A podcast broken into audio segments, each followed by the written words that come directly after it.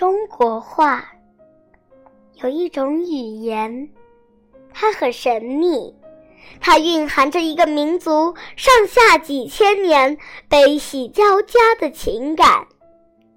有一种语言，它很古老，古老到那刻在骨头上的文字里都找不到它的起源。有一种语言，它很丰富。阴阳赏气中回荡着慷慨激昂，倾诉着温婉缠绵。这便是中国话，一个古老的东方神话。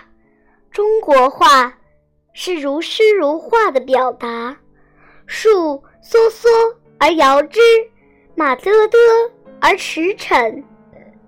哪一种语言能有如此逼真的描摹？落霞与孤鹜齐飞，秋水共长天一色。哪一种语言能说出如此图画般的美丽？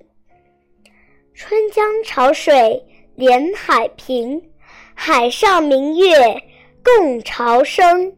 哪一种语言能有如此动听的节律？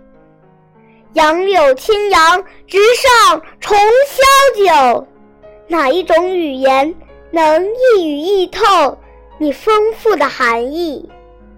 中国话是中国人心灵深处的吐纳，是屈原的长叹，项羽的萧吼，是李白的浪漫，杜甫的积恨，是五四前夜李大钊在抚掌欢呼庶民的胜利。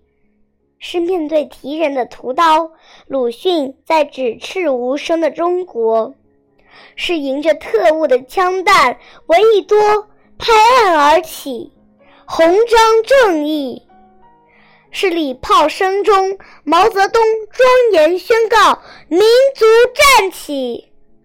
那黄河的不惊和刚强，是中国话；那长江的奔放和潇洒。是中国话，那大山的雄武，高原的粗犷，是中国话；那江南的温柔，水乡的秀雅，是中国话。听，中国话正通过我的声音，在联合国讲台上响起，那么音亲切优美，那么有力伟大，因为你。